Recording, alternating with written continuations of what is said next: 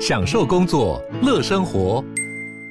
就算不在办公室，也能从容应对线上会议。HP Dragonfly 透过专业的 HP Presence 设计，内建降噪及会议快速键，搭配清晰的 Bang & Olufsen 音效，增强音讯及视讯功能。HP Dragonfly 顶级商务笔电，采用 Windows 11专业版，让您在会议中享有最佳的视觉和听觉品质。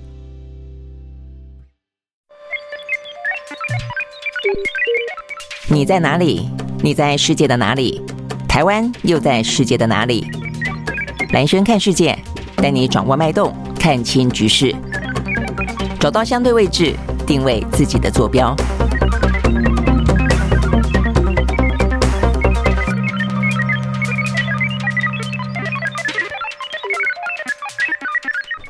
好，欢迎收听、收看今天的蓝轩看世界啊！这个呃，不好意思让大家久等了，等了一下啊。这个天气呢非常的热啊，所以呢，未来这个周末呢，如果你要出去呢，呃，走走玩玩的话呢，真的要特别注意啊。这个对台湾来说的话呢，也是连续啊，这个三十七度、三十八度那么多的呃不断飙升的高温啊，实际上全球也是啊。所以呢，在上就在前几天，我们才跟大家讲到说呢，七月三号吧啊。呃，就是说是史上啊，这个就是有记录以来的啊，这个最高温平均是十七点一度，结果呢，第二天又破了这个记录啊，所以呢，呃，现在呢，不断的飙高温啊，目前看起来是一个我们现在的一个新常态了啊，这个最近呢，经常听到所谓的新常态，呃，确实啊，这个代表的是什么呢？代表的就是说，我们这个世界其实不断的正在剧烈的变动当中哦，从地缘政治到地缘经济，呃，到很多的文化上面，到甚至呢，这个呃。地球哦，所面临的一个气候当中的挑战，都是呢出现一个新的状况。这个新的状况看起来并不是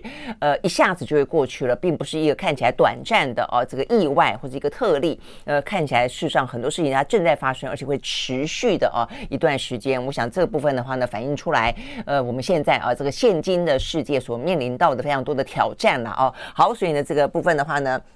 气候呢变迁极端的啊，这样的一个全球暖化的状况，再加上呢圣婴现象啊，那因此啊导致就是海水升温嘛啊，所以也因此的话呢，呃，要么就是会通常圣婴现象的话呢会出现呢两个很重要的特点啊，一个就是呢呃它会呃就是要不然就是极旱啊，要不然就是极涝哦，意思就是说经常会有洪灾的发生，以及呢干旱的发生。再来一个的话呢就是温度啊，温度呢会升高，好，所以呢目前看起来全球呢正在不断的破哦这个呃。七月份的高温的记录，好，我想这个部分的话呢，就是要呃心里做准备，而且提醒呃自己，而在生活当中也是要做出一些呃这个相关的自我的。保护了啊，好，那呃回过头来呢，看今天的全球啊这个国际的政治舞台上面，地缘政治舞台上面的呃重点啊，一个的话呢就是叶伦访问中国大陆，一个的话就即将登场的哦这个北约峰会。好，那所以呢这个部分的话呢都有非常多的多的一些动作，以及接下来的话呢会影响还蛮大的哦。所以我们先看一个跟我们来说比较直接的，那就是呢叶伦访中国大陆，因为它反映出来的是一个美中之间啊这个呃未来啊这个整个所谓的斗而。不破不破的状况嘛啊，好，那这个就叶伦单单就叶伦访问中国大陆来看的话呢，目前最新的消息了啊，那就是说叶伦在昨天下午大概是五点多钟多钟左右吧抵达了。那抵达的时候呢，他是由这个呃美国的驻哦这个中国的大使伯恩斯，以及大陆方面的话呢是由财政部国际经济关系司的司长啊这个杨英明前往接机。那呃这个 OK 接机的规格差不多了哦。那。呃，也就是跟先前布林肯去也是一个司长级的去接机嘛，啊，但重点在于说气氛很不一样啊。那呃这边的接机看起来的话呢，似乎互动起来很热络啊，尤其是呢，我看这个媒体描述啊，就是说呃，在这个叶伦下飞机的那一刻，呃，北京的机场啊，刚好呢出现了一道的彩虹，所以呢，呃，这个呃中国大陆财政部的这位司长啊，这个杨一鸣还特别指着啊，他跟伯恩还指着这一个天边的彩虹呢。跟叶伦说：“你看，呃，这个就是意思，就是说这好兆头了。然后说呢，这个对美方来说也是一个提醒啊。当中美关系的话，你是带着诚意来，相互尊重的时候的话呢，就可以雨过天青。啊，所以呢。”看起来他们对这个叶伦的到访，因为叶伦的话呢，在过去这段时间，呃，让人家印象最深刻的啊，这个除了我们曾经讲到他担心，呃，这个俄乌战争当中，美国对于呃这个俄罗斯的制裁只会造成俄罗斯更多的用本币或者用人民币啊来进行结算，所以呢，对于美元来说会有一个撼动性的呃效果，他担心啊会有出现一个去美元化的危机之外，其实呢，呃，对中方来说听起来呢，呃，事实上呢是很。嗯，是一个蛮蛮正向的哦，就是说他们会对叶伦啊保持一个比较善意的原因，就在于说呢，叶伦特别强调呢，美国不应该在经济当中跟中国脱钩。啊，他说呢，中美如果脱钩的话呢，会是一个非常大的灾难啊，他用灾难来形容。那我想这个部分的话呢，当然就跟布林肯啊这个呃经常啊在这个外交场合当中所讲到的话是不太一样的啦啊。那我想当然跟各自的领域事实上是不同的啊。呃，中美之间最可能缓和的部分，是上就是在呃高科技的领域之外的一般的呃贸易哦跟财政这方面，好，所以呢看起来显然的呃这个中方哦给这个呃叶伦一开始下了飞机之后啊，是一个比喻为彩虹，比喻为雨过天晴这样的一个说法当中的一个接待哦，所以呢这个。第一开始的起手式哦是还不错的啦啊，好，所以呢这是第一个。那第二个当然大家关心的就是呃今天才会有陆陆续续更多的行程嘛哦，那他这个呃四天的行程当中的话呢，目前预料的哦就是一般的评估的，包括中方跟美方释放出来讯息，就是会见他们呃中国的财政部长，然后呢中国的呃呃负责财财呃财政，还有呢这个相关贸易的副总理啊这个何立峰啊，那再来的话呢会见国务院总理的李强，但是应该不会见呃这个。个习近平大概来说，就是他局限在一个呢，呃，这个叶伦自己啊，这个比较。呃，算是专长的范围当中，好，也因为这样的关系哦，所以我想，呃，这个大家会去看待说呢，这段时间美中的一些激烈的冲突，或者说呢一些比较不愉快的这个互动的关系，比方说布林肯啊，他所代表的是一个外交的地缘政治上的部分，可不可能透过叶伦来缓和？答案当然就是我先前也分析过，不可能嘛，哦，因为叶伦他本身就是一个财政部长，他也没有肩负一个要去解决国安问题，或是有能力，呃，这个。有权利去化解国安问题的那么一个呃角色哦，所以我想这个部分的话呢，显然的呃，并不是他会呃触及到的，也不是他所被赋予的这样的一个角色哦。那另外一个的话呢，就是最近美中之间另外一个呢，就是在所谓的我们讲到小庭院高筑墙，就高科技的晶片战这部分部分的话呢，显然的呃，它。上升到了另一个阶段，而另外一个阶段的话呢，其实比较重要的不只是美国方面啊，这个进一步的扩大他们对于中国的禁令啊，这个从呃这个 AI 的晶片啊，尤其又把这个荷兰给拉进来。呃，这部分其实对美国来说，它是一步一步都在做啊。那只是说最近也有有一些动作，但我想最近这段时间最大的改变是中国大陆对于美方的反制行动来得更加的直接，而且也来来得更加的呃重拳出击啊。那就是呢加跟。者啊，这个呃金属它的一个禁止出口啊，打算要禁止出口，要采取呢这个许可制，要经过审查。那我想这个部分的话呢，是等于让这个美中在呃科技冷战这部分的呃状况呢显得更加的严峻啊，而且呢代表中方的态度呢是非常的呃这个强硬，也警告式的。如果说你美方啊这个继续的步步进逼的话，那么我中国大陆的这个呃高高举起的。刀子哦，也可能会重重的砍下，那当然也可能轻轻的放下哦，那就要看看中美方的呃这个回应哦，跟他们的一些因应的做法了哦。但是呢，这个美方的回应跟因应做法会是叶伦这次带来的吗？目前看起来的话呢，未必啊，未必。那就是说，因为他也不事实上也不是在叶伦的呃这个范围当中啊，因为这个科技冷战的背后，坦白讲是个国安层级的哦，所以呢，会不会由一个叶伦啊来去进行处理，由他来带出什么样讯息或者？由他来，呃，这个进行相关的可能的，甚至是已经可以坐上谈判桌做一些互动，我觉得其实有点言之过早。哦，所以我想这个问题就是这几天正在发生中的这个有关于呢中方反制啊，然后呢中美的晶片战争来到了呃这个一个呃烟硝味更加升级的一个状态啊，我想也可能很难透过这个叶伦来呃缓解啊，因为他看起来并没有这样的一个授权啊，因为到目前为止的话呢，呃美方这边我们看到的不管是他们国务院啊这个相关的官员，或是美国的媒体哦所报道出来的叶伦可能要触及的几个问题，大概不脱的就是。美债，呃，可能不脱的就是美元，然后呢，呃，就是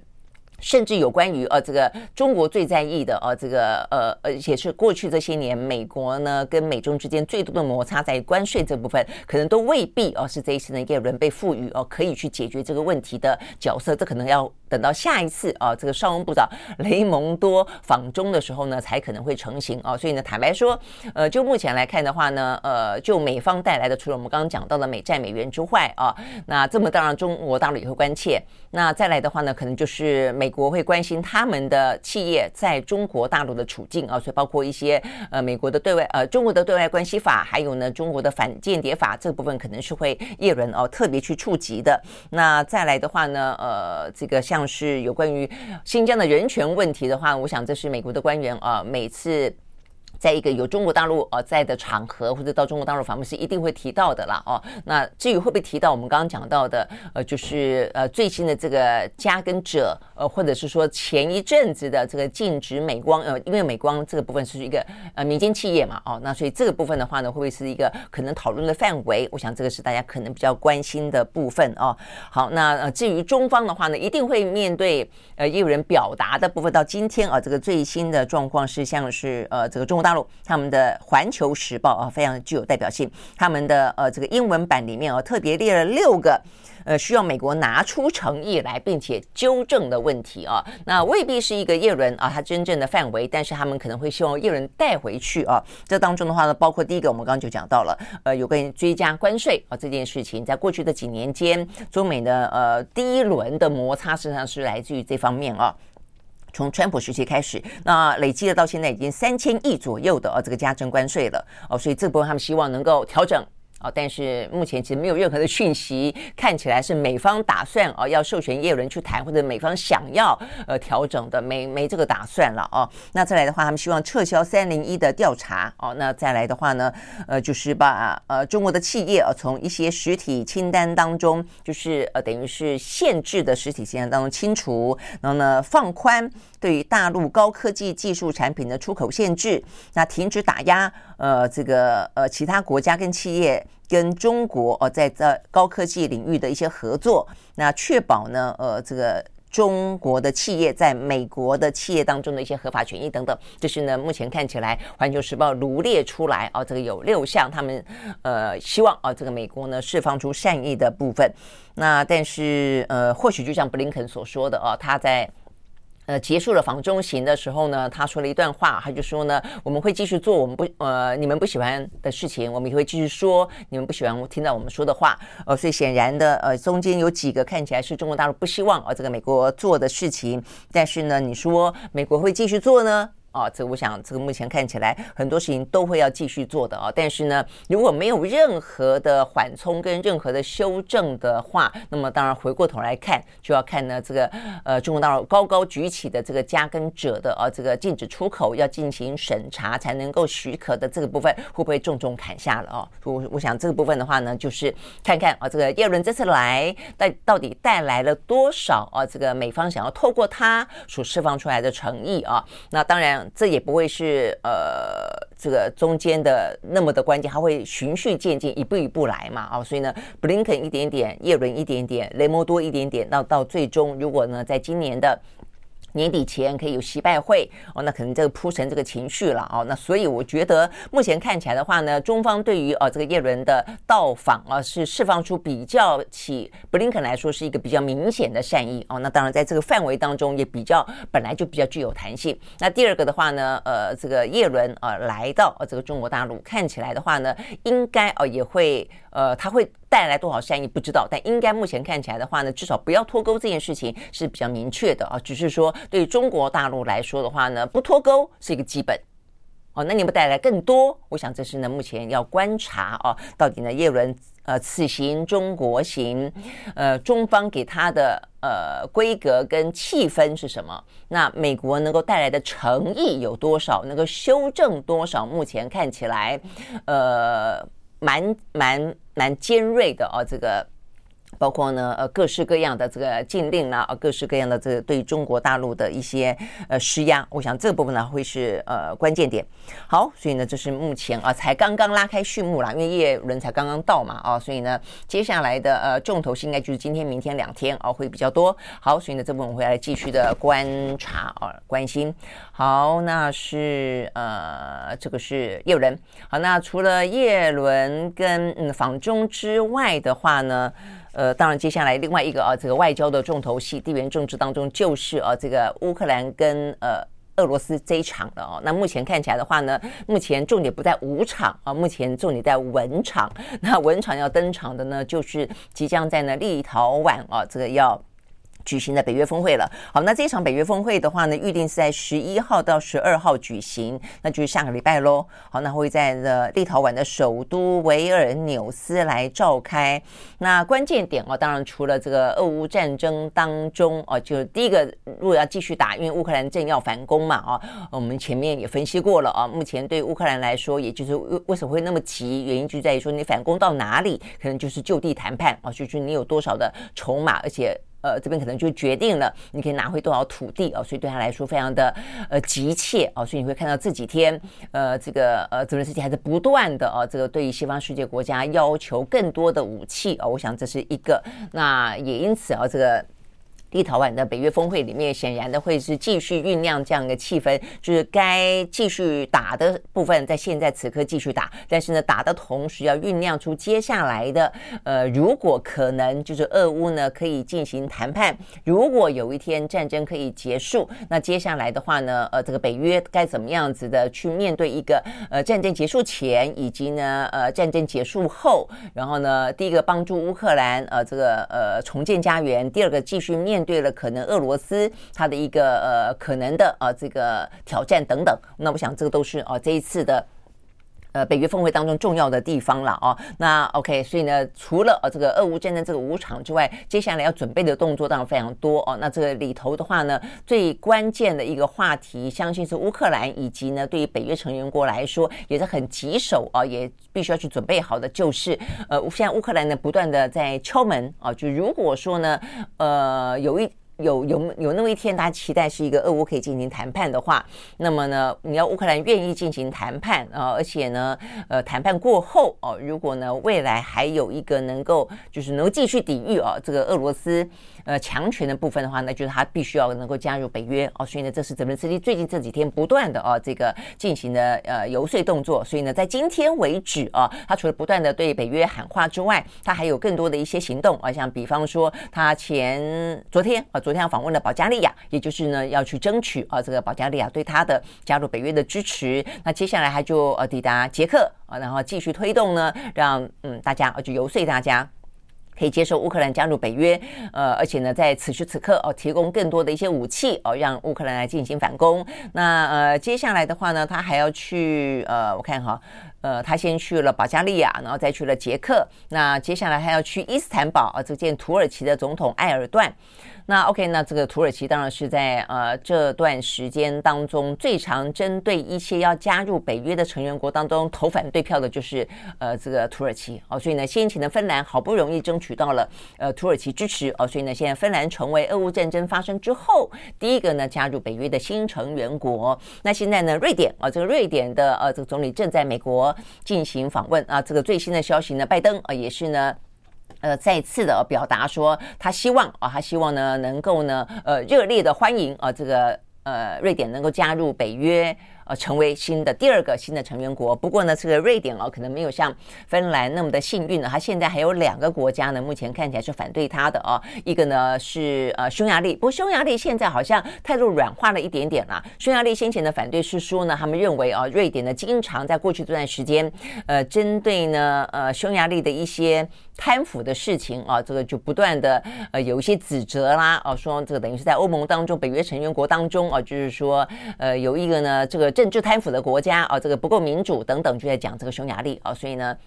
匈牙利方面呢，其实还蛮生气的哦，所以呢，就拿着呃这个瑞典要加入北约的那么一次呃需要他点头的机会，他们就批评啊，那要求瑞典收回那么多的漫天谎言。他说：“你批评我们都是批评，都是不对的哦，都是说谎。”那但是双方似乎呢，在这段时间有一些沟通跟协调了啦哦，所以呢，呃，基本上呃这个。匈牙利啊，他们的怒火似乎有稍稍的平息一点点了哦，所以目前看起来，匈牙匈牙利应该比较不成问题，问题可能还是在呃这个土耳其。那土耳其的部分的话呢，事实上是针对呃这个瑞典境内曾经有过呢焚烧可兰经哦等等啊这样的对他们的。宗教有些亵渎的呃这些行动哦，所以呢这部分让土耳其呢一直耿耿于怀。那所以呢这是瑞典啊，所以目前的状况。那但是瑞典当然他可能就希望透过这个美国老大哥啊来帮忙平息一下啊，来协调一下啊。所以呢目前的话呢，瑞典的总理人是正在美国争取的话呢，能够呃让他呢在这个北约的呃峰会的时候啊，能够呢成为新的一个呢加入北约的成员国。好，所以呢就是呃瑞典也正在进行努力。那但是显然的啊，这个乌克兰的努力是更多的，因为乌乌克兰呃要加入北约的，坦白说啊，它的嗯条件也好，或者它的一些障碍也好是更多的哦。讲条件是因为要加入北约，有很多的符合的条件啊。其实贪腐不贪腐这件事情，或是呢呃一些它的政治啊，这个民主化的问题，其实都会是基本上的条件啊。那乌克兰本身其实。呃，坦白讲啊，他的政治跟尤其像，包括军方也是啊，这个贪渎、贪渎哦、贪腐的问题，其实还蛮。严重的啊，只是说呢，因为发生战争了，所以大家也不谈它。否则在这个之前啊，这个你要去审查乌克兰啊，它之所以没有办法入北约，很大的一个原因就是在于它本身的呃政治啊、文化哦、啊，跟它的贪污的等等问题。那更不用说现在正在一个战争的当口啊，所以呢，呃，等于是你这个时候如果让这个乌克兰进来的话，你等于是就逼的啊，这个北约成员国必须要共同的捍卫啊，这个呃北约的成员。国替他作战嘛，那因此呢，呃，这个牵动到的效应呢，当然就是非同小可了啊。我想这是一个最大的啊这个障碍了。好，那但是乌乌克兰当然哦，他就泽连斯基就是不断的啊这个到处走，呃，去啊这个振臂齐呼啦，意思就是说呢，嗯，你要我们挡在啊，你们跟这个俄罗斯的。呃，前面你得要给我更多的一些保护嘛，啊，否则的话，我为什么要坐上谈判桌？我为什么要替你们呃作战？等等等啦，哦，我想这个就是呃国际政治之间啊，这个彼此之间的呃交换啊，跟这个角色的扮演嘛，啊，那呃这边目前看得到的就是说呢，刚才提到啊，他要去伊斯坦堡见啊这个土耳其的总统埃尔段，好，所以目前看起来的话呢。就是呢，呃，这个泽连斯基积极的啊，正在呢，呃，这个去游说北约的成员国来支持他们呢加入北约。好，所以他的态度已经非常非常的清晰了了哦，所以呢，清晰到说呢，呃，这个泽连斯基也直接说哦，他希望在这一次的呃北约峰会当中，呃，整个的北约的峰会能够释放出一个在俄乌如果可以结束战争的话。那么，让乌克兰可以财生北约会员国的明确易懂的讯息啊，因为过去来说，北约呢。就是不接受哦，这个泽连斯基不接受乌克兰，但是呢，又觉得好像，呃，好像又又睡了啊，这个俄罗斯的意，好像对俄罗斯低头啊，那所以呢，话都讲得含含糊糊的，就是了啦，呃，那所以呢，这个泽连斯基哦，他也说，你你讲清楚一点哦，到底可以不可以啊？不要讲的暧暧昧昧、含含糊糊的。好，那在这样的一个即将哦，这个即将北约峰会举行之前，那在这个泽连斯基哦，这个这么的马不停蹄的争取支。之后，我们看到了立陶宛啊，这这一次的主办国的总统啊，他是总总统啊，这个叫脑，他叫做瑙塞达啊，这翻译成瑙塞达。他说，他说他希望这一次，他说峰会这次一定会针对这个事情呢有所讨论啊，他希望呢这个峰会呃这个讨论结果能够让乌克兰方面呃满意。他说呢，我有一种感觉，我们会找到一个呢不让乌克兰人失望的。表达方式，呃，也会呢传达一些比我们平常说的还要多一点点的讯息。那呃，泽连斯基呃可能没有办法获得他最雄心勃勃的所期待的最满意的一切，但是肯定会得到更多。好，那所以这个是什么意思？有没有够明确呢？嗯、还算是清楚，但是内容是什么？意思就是说，坦白讲，我觉得不会得到你最满意、雄心勃勃的一切，就是最满的，就是一个北约成员国了嘛。所以坦白讲，这话听起来，如果要我解读，它就是不会是一个北约成员国啦。但是呢，可能也不至于到没有哦。所以我讲，可能也还是回到哦，这个先前讲到有一个所谓准会员国的那么一个呃待遇哦，跟那么一个地位，只是说准会员国是准到什么程度哦？这个中间还是八成满、六成。哦，等等，这个中间有很多，因为成成为成员国之后，你因此有很多的一些呃得到的，就是说你要有一些条件才可以进去，进去之后你很可以享有一些呃待遇嘛，哦，这个待遇有很多种哦，但你可以享有其中的几种。那我想这个部分的话呢。呃，是应该就是哦，这次北约峰会当中受到大家关注的，也是中间可以讨价还价的部分了啦。哦，那这是目前看起来，呃，立陶宛的啊这个总统啊能够释放出来的一些讯息，就是说，呃，可能希望到最终乌克兰就是虽不满意，但可以接受。哦，那但是这是一个什么内容啊？目前看起来的话呢，还不知道。OK，好，所以呢，就是呃要登场的这个北约峰会当中比较受到关注的事情。好，那事实上你会发现啊，在这样的个北约峰会当中，关注的除了俄乌的战况，以及事实上现在在谈到战战况的时候，都是带着这个战况的后面，事实上是中战，是谈判哦。所以，但会不会那么乐观，我真的不知道哦。目前看起来。而且会什么时候可以坐上谈判桌也不知道哦，你得要先前俄罗斯跟乌克兰的各自的条件都满足才可以嘛哦，那乌克兰满足了，那俄罗斯相对来说还满不满足呢？所以我觉得这个问题其实还蛮多的啦哦，好，但至少有一个盼想在前面，就是希望目前看起来呢，西方世界国家是已经觉得快要受不了了，希望这个战争事实上是应该要走向一个呃要停火了。啊，那要谈和了哦，那只是现在就是俄乌双方要怎么个谈和法？好，那所以讲到乌克兰之外，就变成还有俄罗斯哦。那俄罗斯目前看起来的话呢，呃，普丁正在善后哦，他的这个俄罗斯兵变的善后哦。那这个部分的话呢，嗯，是他目前最关注的。但是另外一个呢，出现了一个很奇怪的一个讯息哦，就是说，如果说呃普里格金啊，因为已经受到白俄罗斯总统的呃这个。居中居中调解，他决定流亡白俄罗斯了。然后呢，让普丁好好的善后哦。那可能这是一一个故事。但现在最新消息啊，就是昨天白俄罗斯的总统说，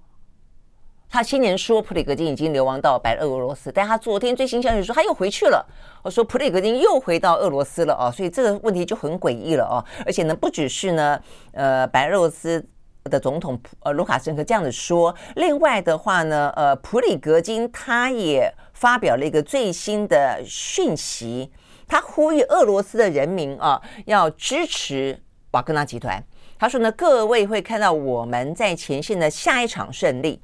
啊，然后的话呢，他也继续的啊这个说要为乌克兰的战争来招募士兵。哦，所以这部分你就变得很很很混沌，就发生什么事情了？哦，就到底普里格金是不是真的又回到俄罗斯了？那如果是回到俄罗斯的话，就跟当初普京要他说我不追究你，但是你得要流亡，这个事情就完完全不一样了。所以故事是重演了吗？但是呃，普京方面并没有打算。呃，停止清算瓦格纳集团哦，因为就在同样差不多这这一两天的时间，呃，这个呃，俄罗斯的官方媒体、国营媒体还释放出一个呃视频，就是呢，他们去搜索啊、呃，搜索呢瓦格纳集团的办公室哦，所以而且称他为叛徒，然后呢说他是一场叛变，所以呢这件事情应该就说呃，普里格金回到呃俄罗斯，应该不是普京决定重新宽待他。那如果不是的话，那他为什么可以回来？哦，所以代表是什么样一个另外的故事正在发展嘛？而且他不但回来，他还大张旗鼓的回来，哦，所以还要投入下一场战争，呃，还要继续替乌克兰啊招募士兵。所以到底怎么回事啊？所以代表是还要继续呃跟这个普京对杠吗？因为呢，呃，如果说呃他的兵变的本质是兵谏，而兵谏的话呢，普京到最后呢接受了他的兵谏，他处理掉了他们的国防部长肖伊古以及呢。呃，他们的参谋总长的话，那或许普里格金呢会心里面啊，他可能觉得呃，终究啊，这个呃，普京是重新站在他这边或怎么样？但问题没有啊，呃，普京他事实上呢，继续的去清除瓦格纳集团的同时，他还是让呃这个肖伊古呃在他的岗位上面继续做。所以呢，这个到底重新呃这个演出一个什么样的故事啊？到目前为止看起来，不管是俄罗斯的媒体来看也好，国呃国际的呃这个西方媒体来看也好，目前看起来呢都是一片混沌啊。OK 啊，我想这个部分的话呢。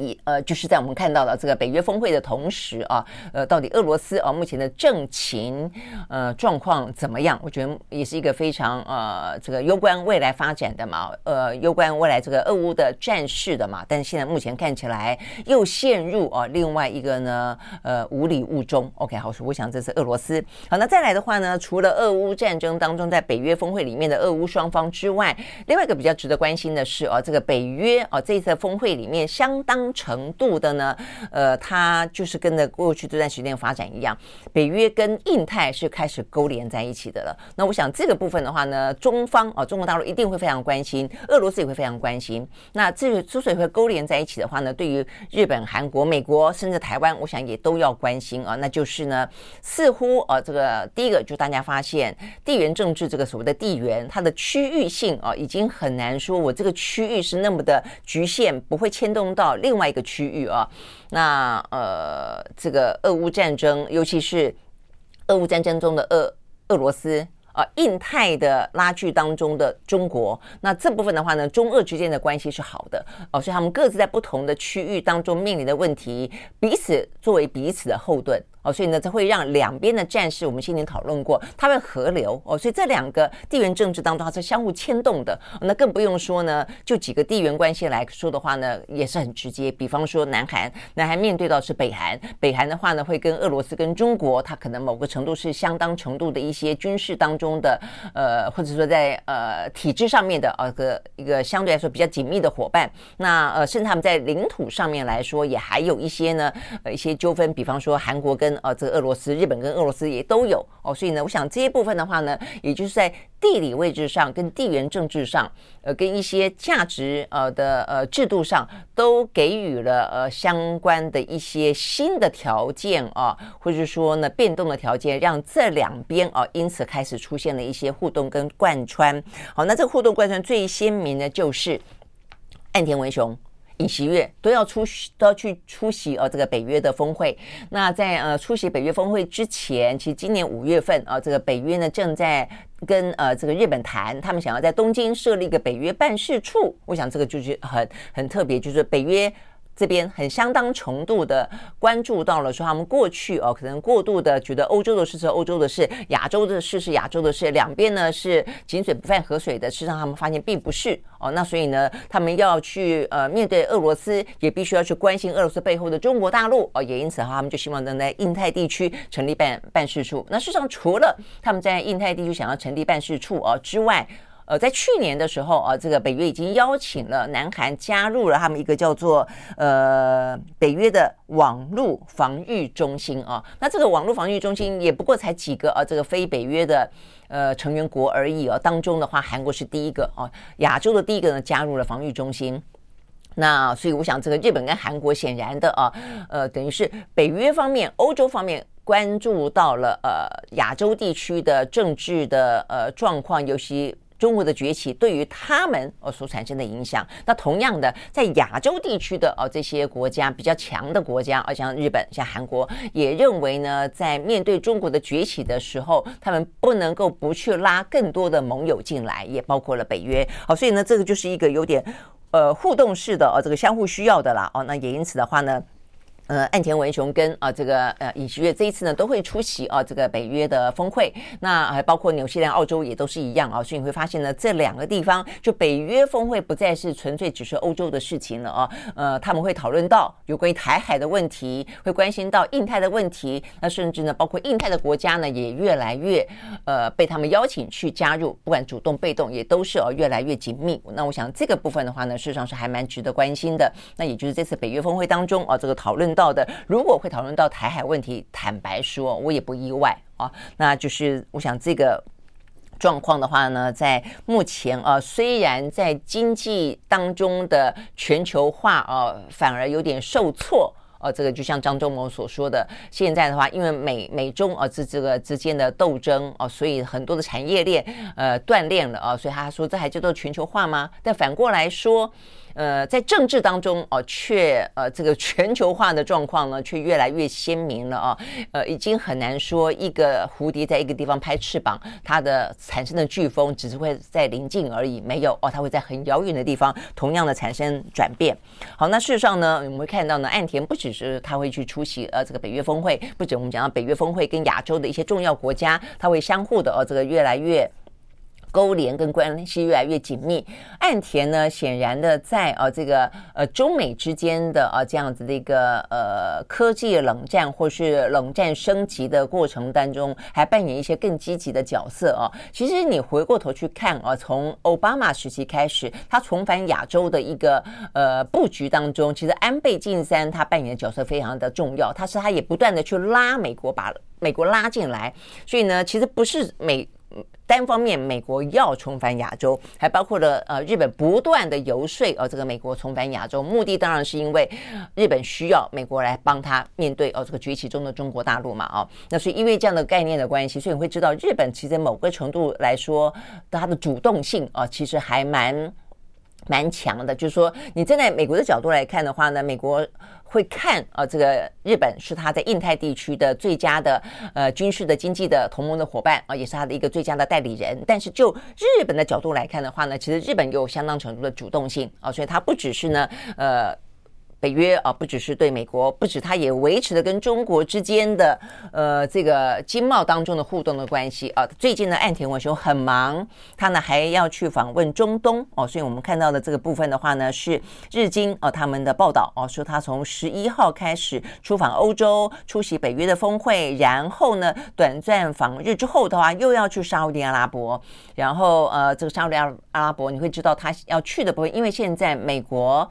呃，在中东地区相对来说是一个权力真空的状态，也因此中国大陆非常积极的介入嘛。今天不是调停了呃这个伊朗跟沙乌地阿拉伯吗？那过去的话呢，日本可能可以靠美国老大哥在中东的呃这个。呃，势力啊，因此的话呢，他可能不需要自己那么苦心经营。但是现在的话呢，美国在中东地区已经是呃今不如昔了哦。那所以对日本来说，他必须要自己去呃卯足力道去加强啊，去拉拢或者去深耕啊这样的关系。因为毕竟啊，呃，日本跟我们一样，能源呢百分之九十以上都是靠进口。那所以日本非常的警觉哦，所以他们呢打算要去呃中东地区，必须要去中中东地区呢呃去做更多的一些外交深耕的。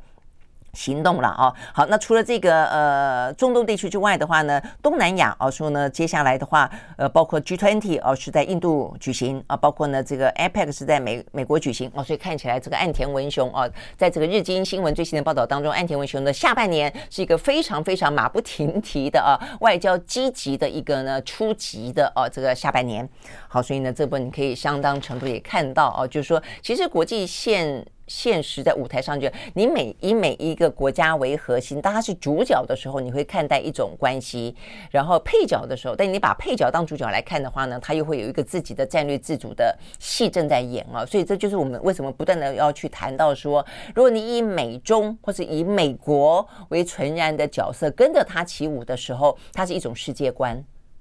但是为什么马克宏总要谈他的战略自主，谈欧洲自主？因为如果站在欧洲自己的角色以及法国的利益来看，他有他自己的一套戏在演，他有他的应该要有的世界观。那呃，这个世界观或许有重叠的部分，也因此他们会成为比较呃紧密的盟友。但是一定也还有一些利益。它不是完全重叠、不吻合的部分，那这个时候就必须要自己的主体性哦。所以这在这就是我们在谈到的台湾，我们有我们自己本身的世界观，我们应该有有我们自己的战略自主的部分，就在于说，我们可能很大一部分跟美国重叠，但是我们住在这个地理位置上，在这样的一个过去的历史的。源远流长的过程当中，我们跟中国大陆之间实际上有非常多的一些交叠的部分，所以它是一个你不能够忽略的部分哦。所以对我们来说的话呢，我们必须要有自己的两岸观、中美台的三角观以及我们的世界观。我觉得这个事情事实上是这样。所以你看到日本的岸田文雄，如果你从美国的角度去谈日本是一种谈法，你从日本的角度去谈美国、去谈他的行动，他又是另外一种谈法哦。那当然，你如果从中国崛起的中国故事，他们要讲好他们的中国故事，当然又是另外一套呢非常重要的主论述了哦。所以呢，目前看起来就是，呃，在过去的来说，全世界很多国家呃都是以美国的呃故事为故事哦，以美国编的剧情为剧情，然后扮演他的主角当中各自配角的角色哦。但是呢，就中国起来的话呢，显然的中国他不打算去演美国的故事哦，所以还有一套他的中国的故事哦。所以我觉得这个目前看起来就很鲜明啊，是这样的一个状况在发生啊。只是说呢，它的呃相互竞争的范围已经越来越广了啊。呃，过去可能只是在经济，那现在的话呢，呃，可能经济延伸到更多的科技啊，更延伸到更多的一些呃地缘政治、太空呃这个呃军事啊等等哦。那我想现在看起来的话呢，就是。呃，全方位啊，全方位的角力了啊。那这个部分的话呢，呃，趋势是这样子的时候，我们当然就必须要看到整个长期下去的话，对台湾来说哦，可能会有的影响了。OK，好，所以呢，这是讲到 北约的时候啊，这个讲到目前的这个状况。那事实上呢，呃，不只是我们刚刚讲到北约跟印太的哦，可能部分的相互的关联性越来越强，然后呢，主动被动的哦，都越来越交流，越来越紧密。那呃，连欧洲自己己本身啊，也事实上也都在做自己的关系，尤其是脱欧的英国。好，所以呢，我们就看到呢，呃，在这样的一个北约峰会即将要呃这个举行的时候啊，这个呃。英国哦，他非常的积极哦，他在昨天吧哦，邀集了呃这个等于是波兰的外长、波兰的防长哦，他们举行了二加二的会谈。那也就是他们要建构哦，因为波兰就是在乌克兰的旁边啊，又是一个面对俄罗斯的嘛哦，那所以呢，对他对英国来说的话呢。呃，如果你在欧盟里面，就很多东西跟着欧欧盟走就好。但是他现在既然要独立出来，很多事情就得要自己做。好，那所以呢，这个英国他们在昨天啊，跟波兰之间。签署了一个二零三零年的战略伙伴联合宣言啊，那然后呢，谈到了有关于啊这个等于是呃，在整个啊他们彼此之间啊这个军事啦、民间啦、企业啦等等啊，尤其是军事现代化啊当中的一些合作。那当但当中我比较受到关注的是，他们谈到了台海问题。啊，所以呢，他们也谈到了在台海问题当中，呃，就是呃，任何啊，这个他们支持印太地区的自由开放啊，然后呢，任何试图在区域当中动摇呃以规则为基础的国际关系呃国际秩序的一些恶意行为，他们都会共同的去呃表达啊他们的立场等等啦。那我想这个部分当然就是呃暗指的啊，我想就是中国大陆。OK，好，所以呢，这个部分的话呢，是呃，看到啊，这个全球啊，目前的看起来看似啊，这个有有不同的啊，这个地缘政治的舞台，但是这个舞台之间的相互联动性，实际上都是啊，这个越来越明显的。OK，好，所以回过头来看台湾，好，台湾的话呢，在呃这个昨天，我觉得有一个蛮微妙的事情啊，就是说，当然对台湾来说的话呢，呃，这个亲美啊是非常的呃。自然的啊，也是呢摆在眼前的事实啊，就是我们刚刚讲到了，那就是不管是国民党主政、民进党主政，基基本上其实都是亲美的，只是程度上的差别啊。那但是现在这个总统大选当中，呃，似乎我们整个分析过啊，这个美中之间的话呢，虽然有它强对抗的部分，但其他部分的话呢，事实上呢，呃，美国哦都希望呢。呃，能够控管啊这样的一个冲突，不要让它到失控的地步。那所以很明显啊，所以你看到这个叶人防中国大陆的目的也在这个地方。接下来如果有雷蒙多，如果接下来有这个习拜会，都是这个样子的想法哦。那当然对习近平来说，呃，也是哦，就是呃，就是你有一些很精准式的对抗，那其他部分的话呢，就是尽可能的避免冲突嘛。哦，那在这样的一个状况底下。美国显然不会希望呢，这个冲突是来自于他不可控的台湾哦，所以这个时候的赖清德，为什么我们前两天讲到说他必须要去《华尔街日报》投书，强调是他主张和平，而且和平有四项支柱，我觉得这就是呃很明显的在于说呢，他知道哦，美国有部分人对于他还是有些疑虑的哦。好，那所以讲到这个的话呢，你就会想到就是。也因此啊，这个美国呢，某个程度来说，在今年啊的选举的气氛当中，他未必就会呢独独的，至少在台面上了啊，为了要给中国做做交代，呃，他就是说他在三个候选人当中哦，就维持一个不选边的状况嘛，哈。那昨天最有意思的、比较妙的是。呃，昨天呢是呃美国在台协会 AIT 举办了这个美国。独立日的呃，这个纪念就国庆日了哈，国庆日的庆祝酒会在台湾啊，那么邀请了蔡英文总统亲自出席。好，那呃，这个不止他出席啊，包括呢三位啊，目前三位的总统候选人，那就是呢赖清德啊，他是副总统，然后的话呢侯友谊，然后的话呢这个柯文哲都在场。呃，妙的是呢，这个蔡英文讲什么啊？他就是讲到，当然他讲到台美关系非常的紧密嘛，哦，他就说呢，台美关系目前正以前所未见的速度来成长啊。那呃，他当然也感谢啊，这个现场的什么孙小雅啦等等等。他讲到说呢，相信这样的伙伴关系，不论明年谁当选台湾总统哦，都会继续的成长下去啊。他并且呢说很幽默的说，相信呢在场的啊这个三位总统候选参选人都会毫不迟疑的呢同意他的说法。他当场还要求这三位总统参选人举手表达 yes 哦，就是说不管谁当选啊，谁呃这个台美关系都会更加的深化。我说这个话很微妙的地方在于说，你听起来会觉得他一个总统之资啊，那当然他不应该偏好哪一个总统候选人，所以他会讲说，不管谁当选，呃，这个台美关系都会非常的深化。但是我想，我相信这个听在赖清德的耳耳中会很不是味道吧？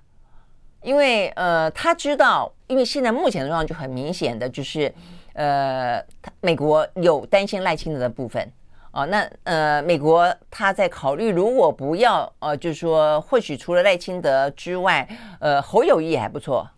柯文哲也还不错。哦，大家担心的就是说，哎，会不会这些人当选，台美关系就不会那么深，就不会继续深化？包括台湾有舆论这样子说，他会不会跟中国走得比较近？但这个时候，蔡英文出来背书，说这三个候选人不管哪一个当选了。都会加深深化台美关系。我我觉得这个话听起来啊，那再加上呢，事实上，呃，为什么我就会容易有这个联想？那确实，因为到现在为止，你去听民进党朋友说，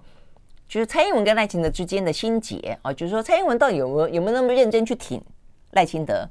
以及赖清德他是不是有把握哦可以争取到蔡英文的支持，或者是说英系的人是不是那么支持支持赖清德，都未必。哦，所以这个时候呢，蔡英文突然之间讲这个，听起来在总统的高度上面来讲，我觉得他讲的事实上是非常的呃公允的，就是说他不应该要选边。但是呢，听在同党的候选人的耳中，呃，这个话听起来有点点怪怪的哈。OK，好，所以呢，这个到底是呃什么样的意思啊？那所以你会看到这个。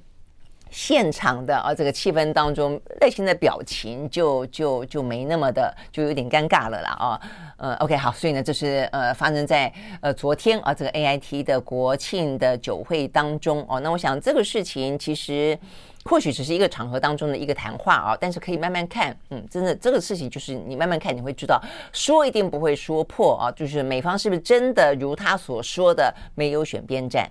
会不会是说一套做一套？那同样的，蔡英文到底有没有那么的用力的去支持赖清德，或者是说呢，呃，他在很多的呃这个言谈之间、呃，似乎呢，包括他在讲什么能源政策，讲什么东西，他都说，呃，就是一加四年，就是他他对于他自己本身的呃这个权力跟他自己本身的呃政绩。就是不是比起就是说那么的开心的把棒子交给赖清德这件事情，在他言谈当中听起来都是有一些会让大家觉得嗯，好像没有那么的呃开放啊，甚至会做做文章的地方了啊。我的意思说，那接下来就是呃越到选举越紧张的时候，我想这些部分是会越来越清楚啊，动跟不动。说跟做之间，我想大家就会越来越清楚了啊。只是这个目前还在观察当中啊。那但是就昨天那个场合听起来，至少包括我们的总统，包括美方过去这段时间都表明了啊，这个在三个候选人之间绝对没有选边站的问题。任何一个候选人当选啊，这个美台关系都会更好，不会倒退。OK，好，那这个部分的话呢是。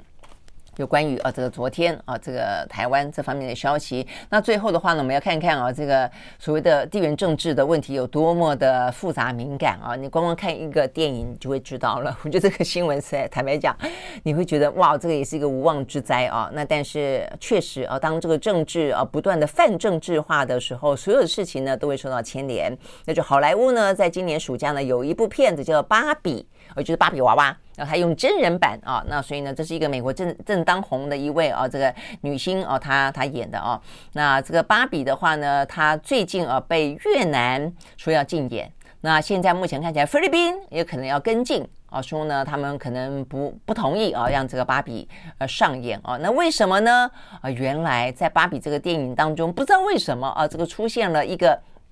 像是手绘的呃漫画一样的一个地图啊，这个地图当中出现了中国主张南海主权的九段线。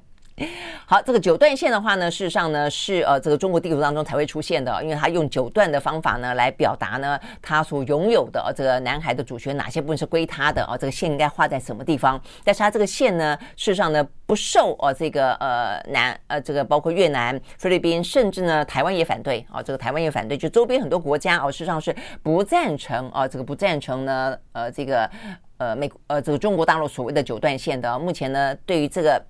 南海主权的伸伸张哦，就伸张就是伸张主权哦，这个里头有中国、有越南、有菲律宾、有台湾、有马来西亚、有汶莱哦，所以呢，事实上呢，不是中国的九段线说了准的。但是啊，这个芭比的这部电影当中用到了地图，它用的是中国九段线的概念，哇，这个引起了越南的高度不满啊，因此他们决定呢禁止芭比上演。那呃，这个。接下来就是菲律宾，昨天也表示他们正在跟进讨论啊，所以蛮有意思的。那台湾呢？台湾也要对这个芭比呃这个电影有一些什么样子的不同的看法吗？哦，这个部分，所以你会知道啊，这个就是这个领土主张啊，这些政治的部分啊，呃，事实上是是影响的范围是非常广的。当当年啊，这个《Mission Impossible》里面不是就是阿汤哥背后的夹克？哎，是阿汤哥吗？还是？哦，Top Gun，哦，Top Gun，对，里头的话有中华民国的国旗。当然你会说，哎，为什么会有中华民国的国旗？我觉得这也是有意思的啊，这也是一个政治上面的一个一个呃，可能是他们的主张吧啊。但是后来到了中国的市场，因此隐去了中华民国的国旗，这也是另外一种的政治政治表态啊。所以总而言之。因为知道这个地缘政治这件事情啊，有多么的复杂，有多么的敏感啊。那而且现在正在一个高度的变动当中哦。从过去的几十年当中的美国霸权的单极，现在面对到了可能是一个呃双强要争霸的一个局面啊。所以呢，呃，我们如果说把它形容成一个权力地呃这个政治权力的地壳变动的话呢，现在正是一个地壳变动期哦。所以呢，很多事情。就是呃，就是会不一样。我就说，嗯，就是不安啊，变动。那它会不会成为一个新常态？那就再看看了啊。那而且是什么样的一个新常态？啊，另外一个的话呢，是呃产业消息。我觉得这很多呃，你应该也会很关心了啊。就是这也是一个两权相争吧？啊，这个是在一个社群平台当中的相争，那就是呢，Meta。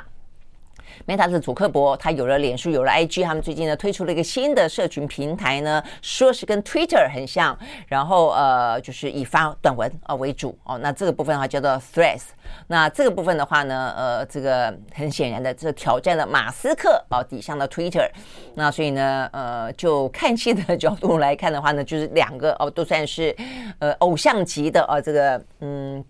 高科技的啊，这个呃顶尖人物嘛，就是佐科伯跟马斯克啊，所以他们到底打一场什么样的仗啊？那这个部分的话呢，当然还有包括一些大家的应用当中。那这个呃看起来呢，呃，Meta 在社群平台当中，虽然不管你对左科普的评价如何，对于脸书哦，这个很多什么假新闻啦，呃，现在一大堆不实广告啦，哦，他根本都不去管它啦，等等哦，这个台湾也好像惹不起台脸书一样啊，这部分大家很多人都有不同的意见了哦，啊，而且他的 Meta 看起来。呃，也没有搞好哦。但是不论如何，在呃，他新推出的这个社群平台，很显然的看起来，哎，大家还蛮蛮蛮买单的哦。所以呢，这个 Threads 啊，才上才刚上架哦，这个就有几千万人啊在使用，搞得呢，今天最新消息，呃，马马斯克不开心了啊，他正式控告 Meta 呢这个新的社群平台剽窃。剽窃了 Twitter 的商业机密啊，好，所以呢，扬言要采取法律行动。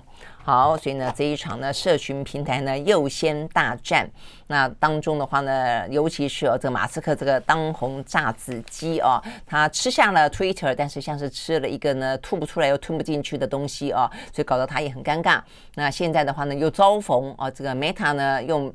copy 他的 的的东西啊，来